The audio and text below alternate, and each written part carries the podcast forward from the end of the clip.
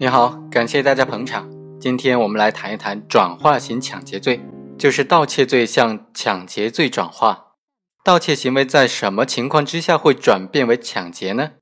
本期要谈的重点核心就在于这个。本案的主角王某、李某和陈某，他们三人合伙在故宫门口的售票处，由陈某负责望风，王某和李某混入购票的人群当中进行盗窃。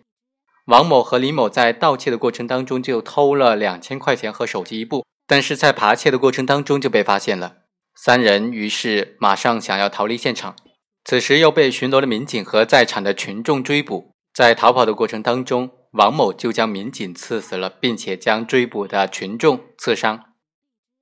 在本案当中，王某和李某、陈某三个人的行为该怎么定性呢？是认定为抢劫罪还是盗窃罪？如果认定为抢劫罪的话，能不能认定为抢劫致人死亡的这种加重的情节呢？当然，还有一个非常有趣的问题，就是在这种共同犯罪的行为当中，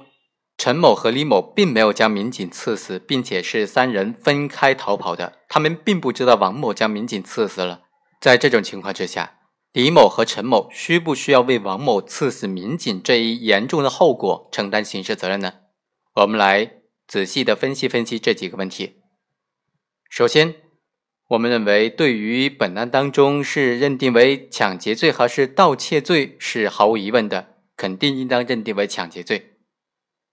刑法第二百六十九条就明确规定，犯盗窃、诈骗、抢夺罪，为了窝藏赃物、抗拒抓捕或者毁灭罪证而当场使用暴力或者以暴力相威胁的，则依照抢劫罪来定罪处罚。这就是刑法当中关于盗窃、诈骗、抢夺罪转化为抢劫罪的规定，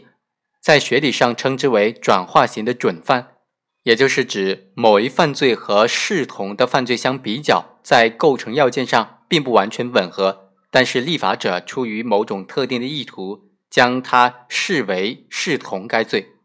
行为人在犯此罪的过程当中，由于主客观情况的变化，他的行为类似于比罪。法律将它规定以比罪来论处。具体来说，转化型抢劫罪必须同时符合三个条件才能转化：第一，行为人的最初犯意是实施盗窃、诈骗或者是抢夺，并且具体实施了盗窃、诈骗和抢夺财物的行为。盗窃罪、诈骗罪、抢夺罪和抢劫罪都是以非法占有为目的的犯罪，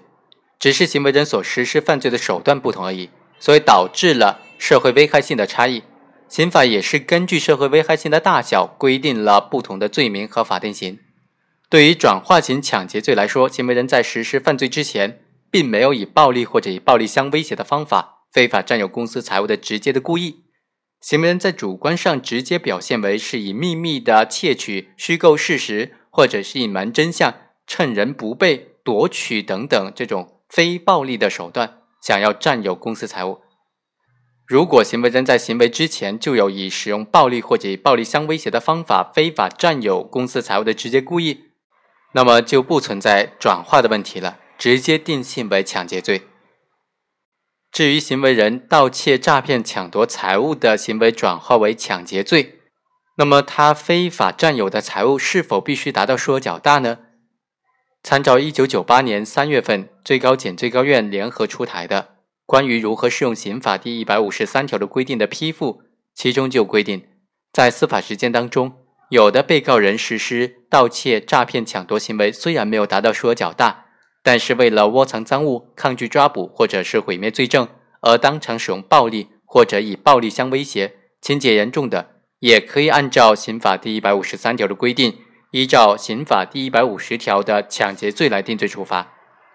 如果使用暴力或者暴力相威胁，情节并不严重，危害并不大，那么就不应当认为是犯罪了。盗窃、诈骗、抢夺财物的数额，其实它并不影响抢劫罪的成立的，所以才需要在盗窃、诈骗、抢夺它的数额上进行一定的考虑。第二个条件是，行为人因为在盗窃、诈骗或者抢夺公司财物的过程当中被发现。而当场使用暴力或者以暴力相威胁。所谓当场，是指行为人实施盗窃、诈骗或者抢夺犯罪的现场。行为人刚一离开现场就被发觉而被追捕的过程当中，那么也视为是犯罪现场的延伸，也视为当场。也就是说，如果犯罪分子在逃离现场的时候被人发现，在受到追捕或者围堵的过程当中使用了暴力，那么也应当认定为当场使用暴力。如果行为人在实施了盗窃、诈骗、抢夺犯罪过程当中没有被发觉，而是隔了一段时间以后，在其他地方被抓捕而行凶拒捕的，则不适用刑法第二百六十九条的规定，而应当按照他所接触的罪名。单独定罪处罚，再和原来的罪进行数罪并罚。使用暴力和以暴力相威胁，就是指犯罪分子对于被害人或者抓捕的人故意实施撞击、殴打、伤害等等一系列的具有一定程度的危及人身健康和生命安全的行为，或者以立即实施这种暴力相威胁。如果暴力强度比较小，情节显著轻微，或者是没有加害他人的故意。只是为了挣脱抓捕而冲撞他人，并没有造成严重的后果，那么在这种情况之下，也可以不认为是使用暴力，不以抢劫罪来定罪处罚。第三个条件是，行为人使用暴力或者以暴力相威胁的目的是窝藏赃物、抗拒抓捕或者毁灭罪证。所谓窝藏赃物，是指为了保护已经到手的赃物不被追回。也就是转移、隐匿、盗窃、诈骗、抢夺所得的公私财物的行为。所谓抓捕，既包括司法机关依法对犯罪分子采取的拘留、逮捕等等强制措施，也包括公民、包括被害人的抓捕和扭送行为。所谓毁灭罪证呢，是指犯罪分子为了逃避罪责，湮灭作案现场遗留的痕迹、物品，以及销毁可以证明他罪行的各种证据。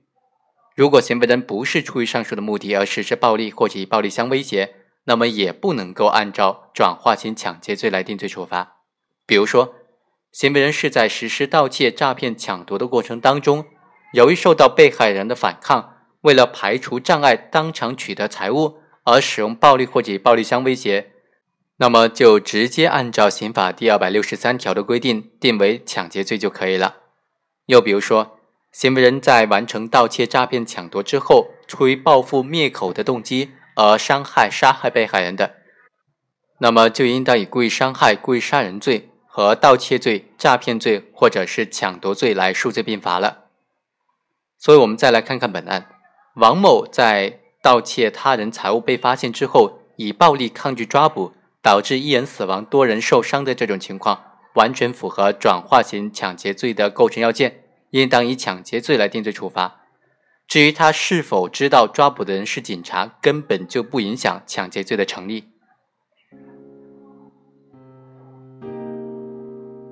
以上就是本期的全部内容。关于本案剩余的两个争议的焦点，我们下期再继续分析。